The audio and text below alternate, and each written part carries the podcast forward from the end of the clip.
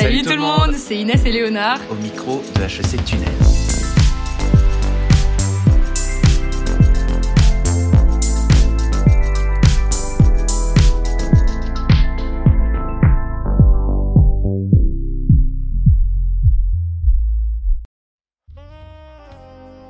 Bonsoir tout le monde. On se retrouve pour un sixième enregistrement de notre épisode de la Saint-Valentin. En effet, euh, l'émission semble être condamnée, semble être maudite. Peut-être est-ce l'esprit d'Affida Turner qui tourne désespérément au-dessus de notre tête.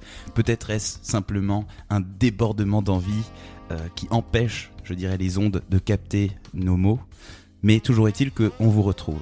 Et là, euh, on va pas laisser passer notre chance. Donc moi je vais me tourner. Vous aurez remarqué qu'il y a un ton un peu solennel. Hein. Mais pourtant on va s'amuser. On va s'amuser et pourquoi? Parce qu'on reçoit un invité de marque, un invité tout à fait spécial, le Dr Love, Pierre Ribaud. Bonsoir Pierre. Bonsoir Léonard, bonsoir Inès, c'est un honneur d'être dans votre émission. Déjà parce que je suis un petit peu la marraine la bonne fée de votre rencontre, mais aussi parce que on va décortiquer ensemble, mes darlings, des anecdotes que vous nous avez envoyées, on va les écouter ensemble, et puis ensuite on se laissera aller à quelques commentaires, on va les commenter, on va parfois être un petit peu bitchy, mais ne le prenez pas mal, ça fait partie du jeu de l'amour et du hasard, et puis euh, on va aussi communier tous ensemble dans ces expériences. Et on est vraiment désolé pour euh, cette spéciale Saint-Valentin qui arrive un petit peu en retard, mais écoutez, euh, il est jamais trop tard pour célébrer l'amour, comme vous allez le voir dans toutes ces anecdotes. Et sans plus attendre, je pense qu'on peut se lancer directement pour la première anecdote. Qui nous vient donc d'un fan qui nous est très cher, qui nous soutient dans le projet depuis le début et il a décidé de nous envoyer une anecdote. Je vous laisse écouter. Je sais tunnel, je suis dans le train, je suis un peu désolé. Euh, je voulais juste vous raconter une petite anecdote. Évidemment, je garderai mon identité euh, anonyme. Donc euh, voilà, en fait, j'étais étudiant en licence de philosophie en parallèle de la MAL 3 HEC. Et en fait, euh, j'ai commencé à traîner un peu avec euh, les gens d'une asso de la Sorbonne qui s'appelle Le Banquet. Et là-bas, il y avait une meuf, euh, vraiment tout ce qu'il y a de plus gentil, etc. Et on discutait et c'était cool.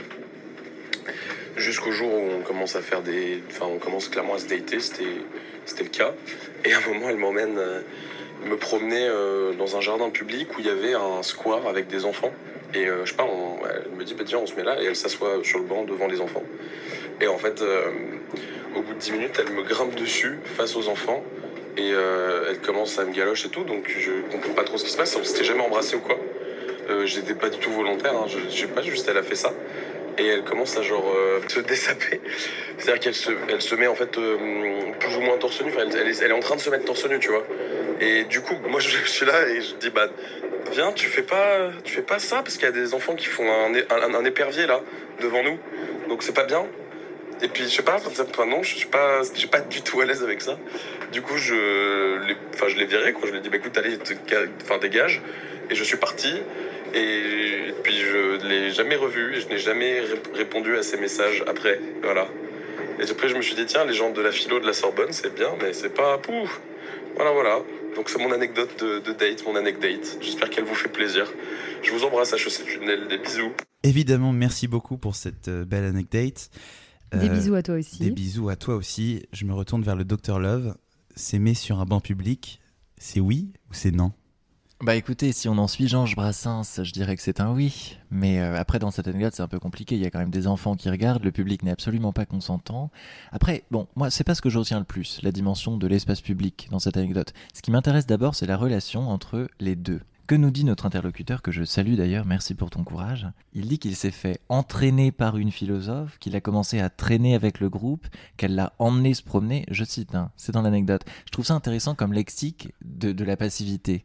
On a l'impression qu'il s'est laissé entraîner complètement dans son histoire d'amour et qu'il n'avait aucune sorte de responsabilité là-dedans. Alors, jeune homme, on ne termine pas sur un banc public comme ça. Il y a toute une genèse à l'histoire. Et ensuite, ce qui est intéressant aussi, c'est la manière dont tu parles de l'être aimé. Je cite c'était une fille, tout ce qu'il y a de plus gentille. Ça, c'est vraiment le genre de truc que je trouve étonnant quand on parle de l'être aimé. Est-ce qu'on attend vraiment dans l'autre de n'être qu'un être comme ça, gentil, tout mimi, subordonné, et puis on lui fait des caresses de temps en temps? Est-ce que c'est ça l'amour? Non, on n'attend pas, c'est vrai, c'est pénible. On n'attend pas de l'être aimé d'être docile et tout gentil. C'est justement une philosophe, elle a l'esprit libre et je pense qu'elle a une sorte de passion qui l'anime dans l'existence. Alors, il faut l'aborder bien sûr, mais moi c'est surtout ça que je retiens, c'est la relation entre les deux plus que le lieu public. Et c'est vrai que la passion peut prendre des formes euh, multiples. et souvent très surprenante. Enfin, je me tourne un peu vers Inès. euh, il me semble que toi, il t'est arrivé quelque chose d'assez amusant euh, dans, un, dans un lieu public, justement, où une forme d'amour s'est exprimée de manière ambiguë. Oui, alors il faut savoir que bien sûr, on ne va pas vous laisser, nos chers auditeurs, euh, nous confier vos anecdotes sans que nous-mêmes nous mettions un petit peu en danger avec euh, Dr Love et Léonard. Euh, donc bien sûr, nous allons aussi raconter nos, petites anecdotes. Et il se trouve que la mienne est à la croisée de deux thématiques, celle des lieux publics et celle du consentement. Donc effectivement, un beau jour, ou plutôt un bon soir, euh, je rentrais d'une soirée et là j'étais dans le métro à Paris et je vois euh, une fille euh, qui avait à peu près le même âge que moi euh, et un mec un peu plus un peu plus âgé qui lui parlait dans l'oreille etc et qui avait l'air un peu de, l'embêter quoi qui lui racontait des trucs elle avait pas l'air d'être très contente ni très consentante dans cette discussion. Et là moi je me dis mais oulala là, là il est tard une fille une jeune fille qui se fait embêter comme ça il y a quasiment personne dans les transports bon allez girl power, je vais la sauver. Euh, hop, je prends mon courage à deux mains et euh, je la prends par le bras et je lui dis bah viens, euh, viens, on va partir. on... C'est qui ce mec Bah non, mais viens, viens, on, on part, viens, on va dans un autre wagon. Et là, en fait, elle se, elle se tourne vers moi et elle me regarde, mais droit dans les yeux et elle me dit mais, mais attends, c'est mon père? et là, et là, juste, mais le moment de malaise total en fait, où je venais de, mais d'insulter presque son père, euh, Ça, de la tirer vers le bras, enfin de la tirer par le bras presque de force, mais vraiment l'angoisse totale. Mais bon, euh, Ah, mais non, mais après, je comprends. Enfin, c'est vrai que c'est super gênant, c'est son père et tout, mais c'est hyper bien. Il vaut mieux pêcher par excès de prudence dans ces cas-là. Enfin, au mieux, ça lui empêche de se faire harceler. Au pire, il y a un petit moment gênant avec son père, mais au moins tu fais quelque chose et je trouve que c'est bien. ouais, enfin tout ça pour dire que euh, les lieux publics, parfois, c'est pas toujours le meilleur endroit pour. euh, Non, cette phrase ne va nulle part. Pas toujours le meilleur endroit, bah, vous vous Je un truc hyper philo, mais ça ne marche pas du tout. Tout ça nous amène donc à notre deuxième anecdote qui traite cette fois des applis de rencontre. Et oui, euh, c'est quand même quelque chose qui passionne les générations, euh, de Mythique à Tinder en passant par Bumble. Euh, c'est, je pense, un bon terreau d'anecdotes. On vous laisse écouter la prochaine anecdote. Alors, l'anecdote que j'ai envie de raconter, c'est pas forcément une histoire euh, de date qui s'est mal passée, mais c'est plutôt quelque chose d'improbable. Pour la faire simple, j'ai matché sur Tinder avec l'ex de mon ex sans le savoir. Donc, euh, il y avait cette fille, appelons-la euh, Mélanie, avec qui je match sur Tinder, avec qui je discute pendant quelques jours. Et puis euh, la conversation s'essouffle, comme c'est souvent le cas sur Tinder. Finalement, elle revient vers moi une ou deux semaines plus tard et euh, elle me propose de parler sur Instagram parce qu'elle n'est pas souvent euh, sur Tinder. Donc Mélanie me donne son compte Instagram, je la suis. Et là, elle m'envoie un message dans les cinq minutes qui suivent. Et du coup, elle me dit la chose suivante. Euh, en revanche, Camille, euh, je sais pas si tu vas trouver ça drôle ou gênant, mais il faut quand même que je te le dise. Je crois qu'on a le même ex. Et donc là, dans ma tête, euh, tout se connecte. Je reconnais son prénom.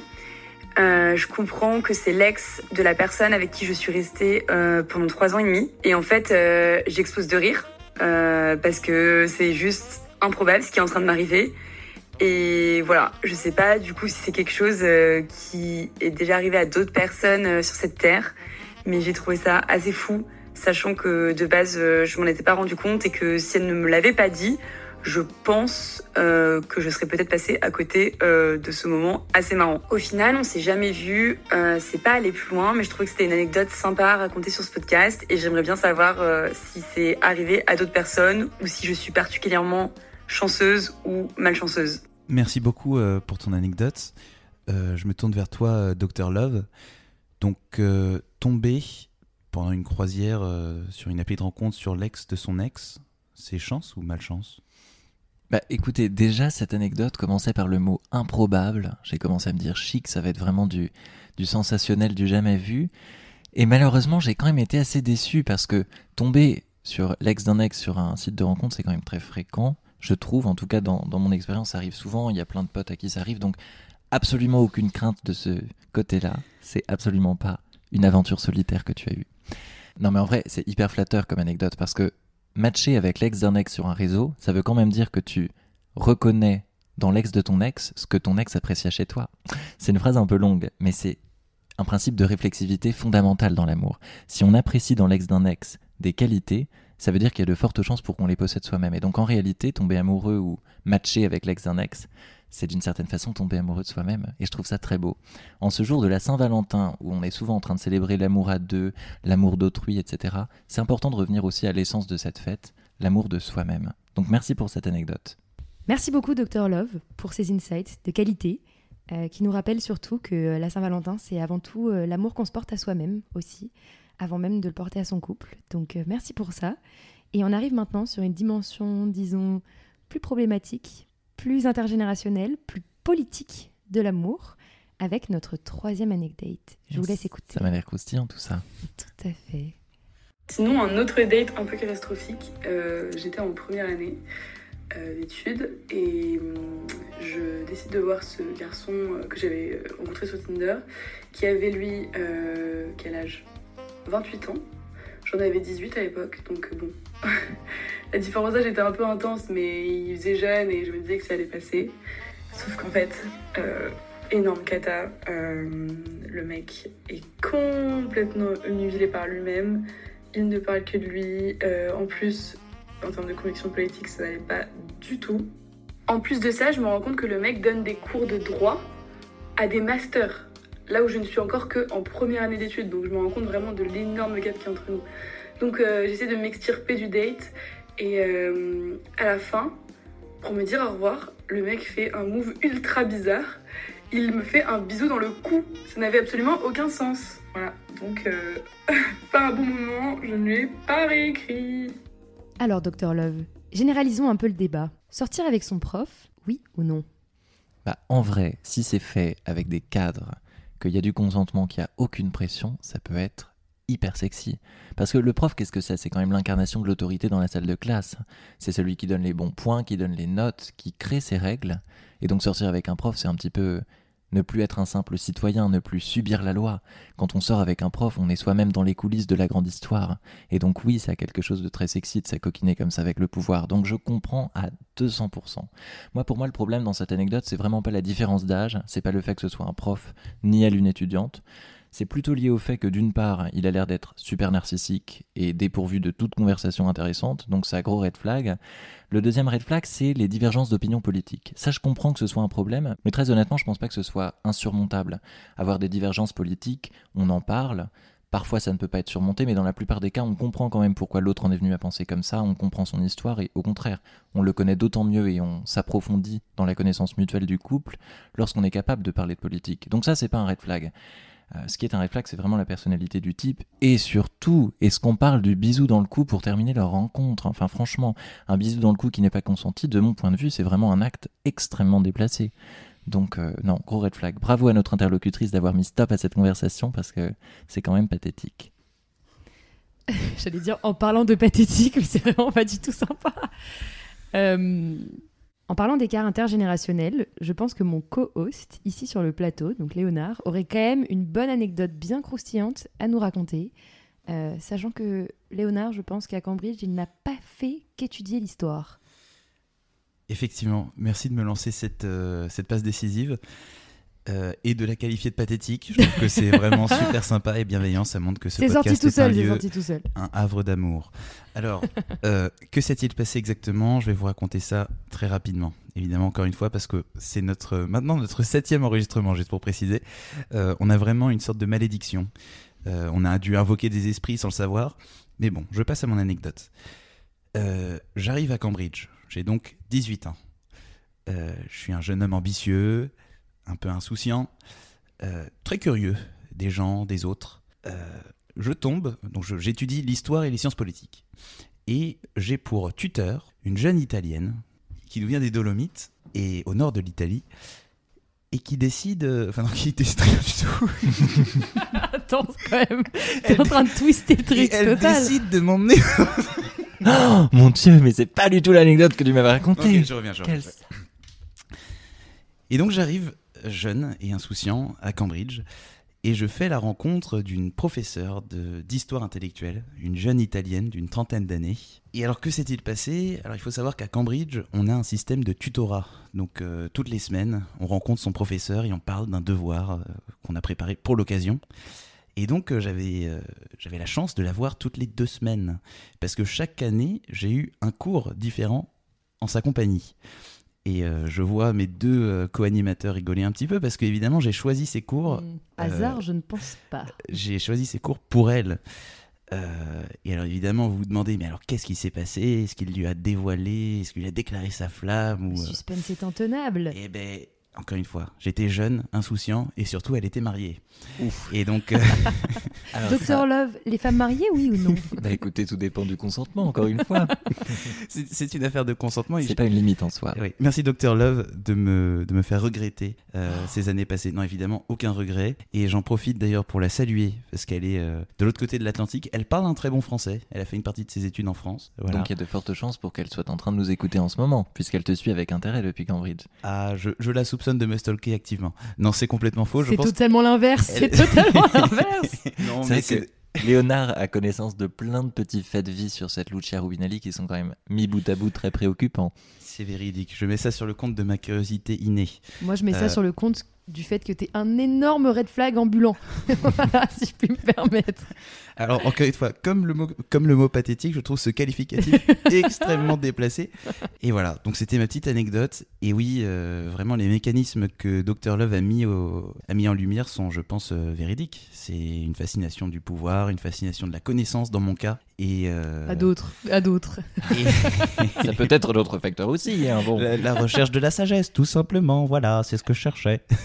Mais alors, que serait un concours d'anecdotes sans une anecdote signée Covid-19, confinement?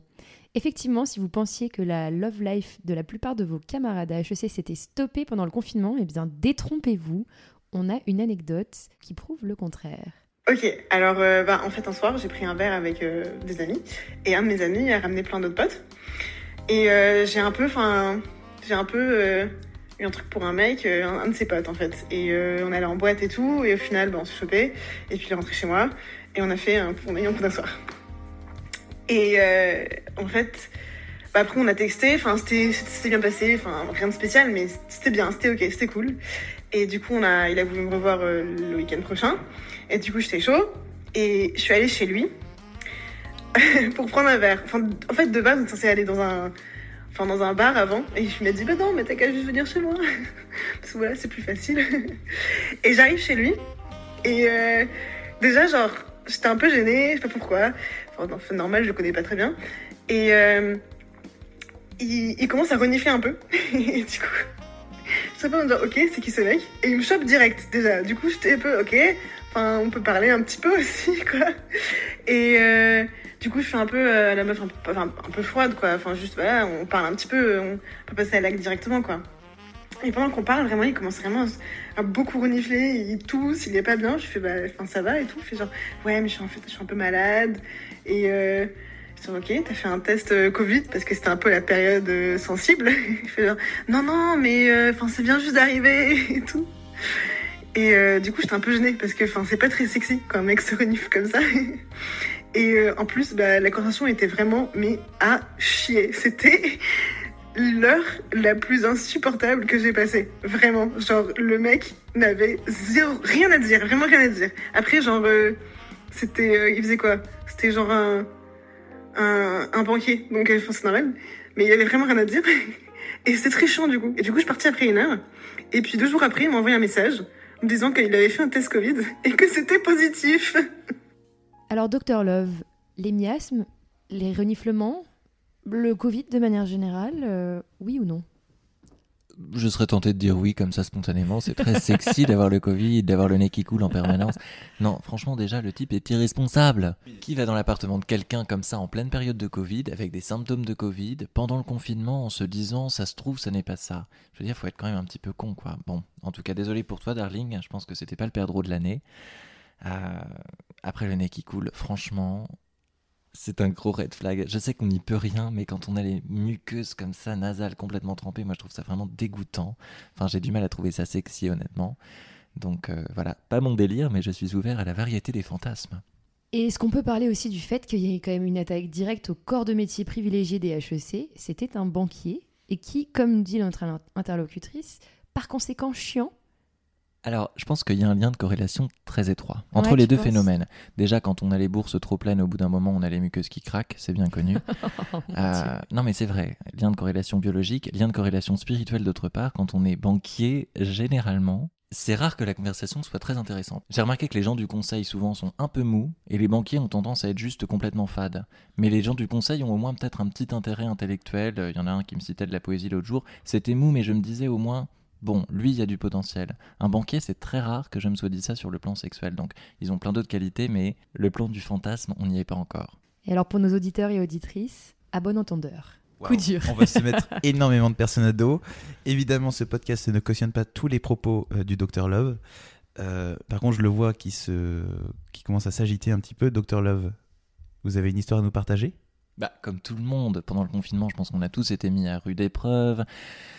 Sortir avec une attestation quand on a juste envie de voir l'être aimé ou alors simplement de baiser, comme c'était mon cas, franchement, ça casse les couilles. En particulier quand on est en Angleterre, parce qu'on était à ce moment-là avec Léonard euh, tous les deux à Cambridge.